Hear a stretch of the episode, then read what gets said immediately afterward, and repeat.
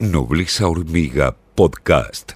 Lunes a viernes, de 8 a 10 horas, por FM La Patriada. Piñata.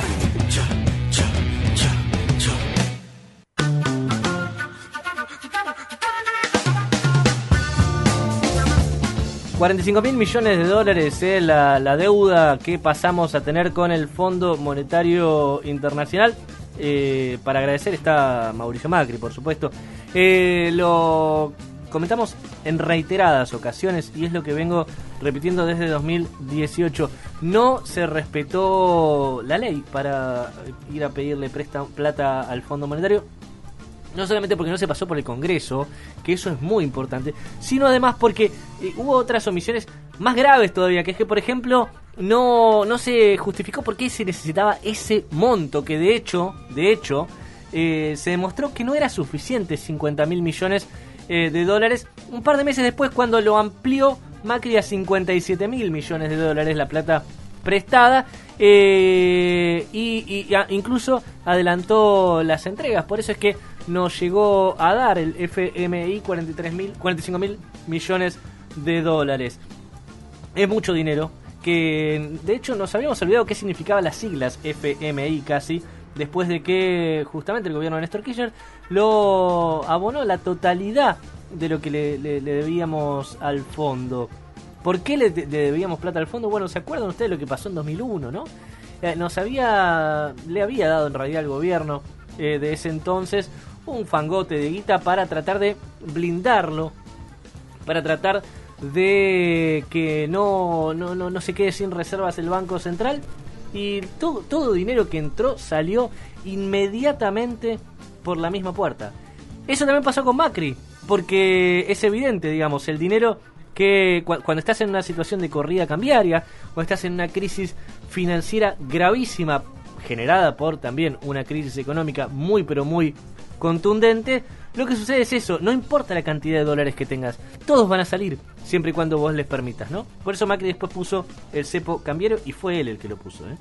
Justamente Cristina Fernández de Kirchner ayer, en Lomas de Zamora, se refirió al préstamo del Fondo Monetario Internacional que trajo Mauricio Macri al país.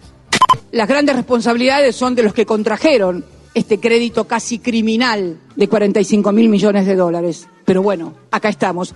Lo bueno sería que entre todos los que hoy tenemos la responsabilidad de abordar este problema por la representación que nos invistió la sociedad, pero fundamentalmente queremos escuchar a los que la contrajeron para ver cómo hacemos para pagar esto sin someter al hambre y al escarnio una vez más al pueblo argentino.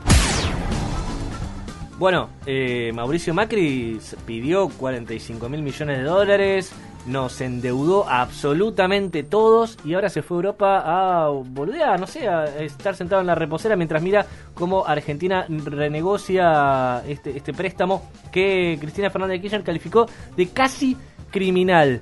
¿Por qué? Porque ni un dólar de esos que llegaron, ni un centavo de esos que llegaron se invirtieron en la economía real. De Juntos por el Cambio te repiten, no, pero eso se usó para pagar deuda que tenía el gobierno anterior. El gobierno anterior no tenía deuda muy elevada. Sí es verdad que obviamente había este, obligaciones con las que había eh, eh, Macri tuvo que pagar, pero la realidad es que era muy poca plata eh, y además la mayoría estaba en pesos que es muy diferente, ¿no? Porque vos cuando te endeudás eh, en pesos, vos cuando tenés una deuda en pesos, tenés que, como Estado, recaudar y pagas, ya está.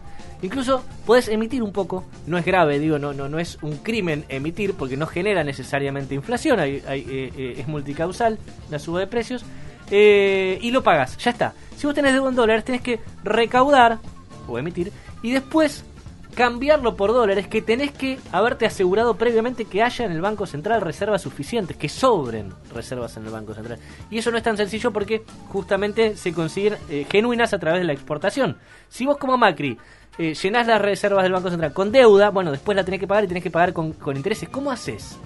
Bueno, Mauricio Macri nunca calculó cómo pagar el préstamo del Fondo Monetario Internacional. Por eso es casi criminal, o criminal incluso. Eh, el Banco Central no emitió nunca un dictamen que evaluaba, evaluaba cómo devolver el préstamo del Fondo Monetario Internacional y de eso, insisto, vengo repitiéndolo desde 2018. Eso es ilegal.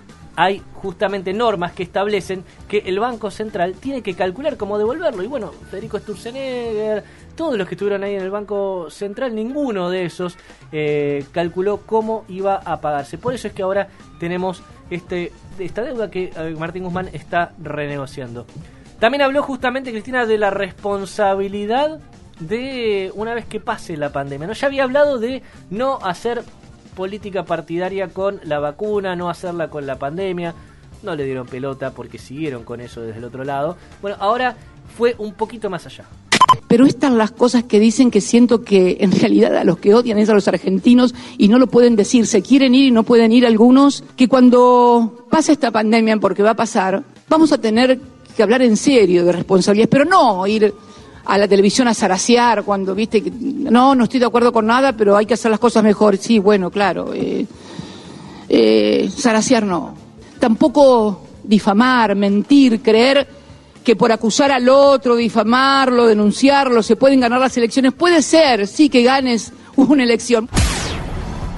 Bueno, así sucedió, ¿no? Ganaron una elección difamando, mintiendo, diciendo que todo estaba mal y que lo iban a hacer mejor, recordemos, la causa Cunita está a punto de caerse.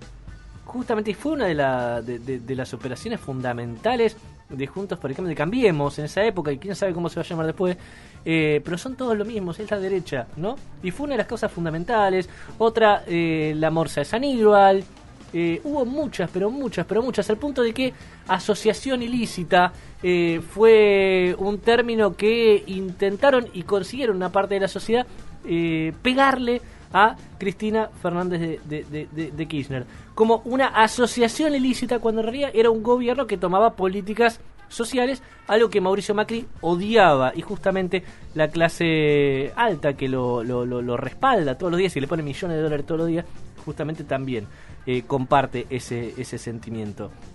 Ella habló de, vamos a tener que hablar en serio, de responsabilidad.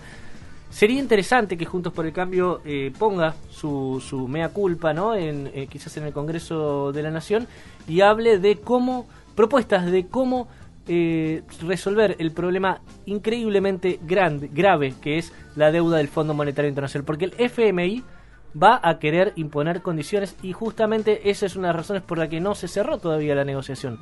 Bueno, sería interesante saber en qué, dónde están esos dólares a dónde, a dónde fueron a parar, justamente, y tratar de que hagan un esfuerzo del otro lado en dejar de hacer operaciones y colaborar en salir de esta crisis que profundizó la, pandemia, pero que recordemos todos, la generó Mauricio Macri.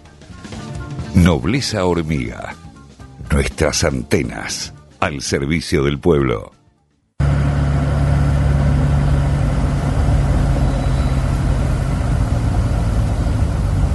Yo de los raperos personalmente lo conozco a vos, nada más.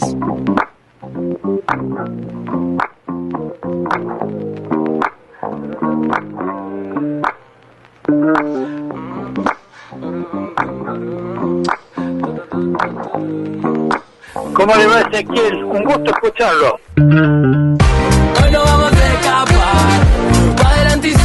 Nobleza Hormiga Podcast. Lunes a viernes de 8 a 10 horas por FM La Patriada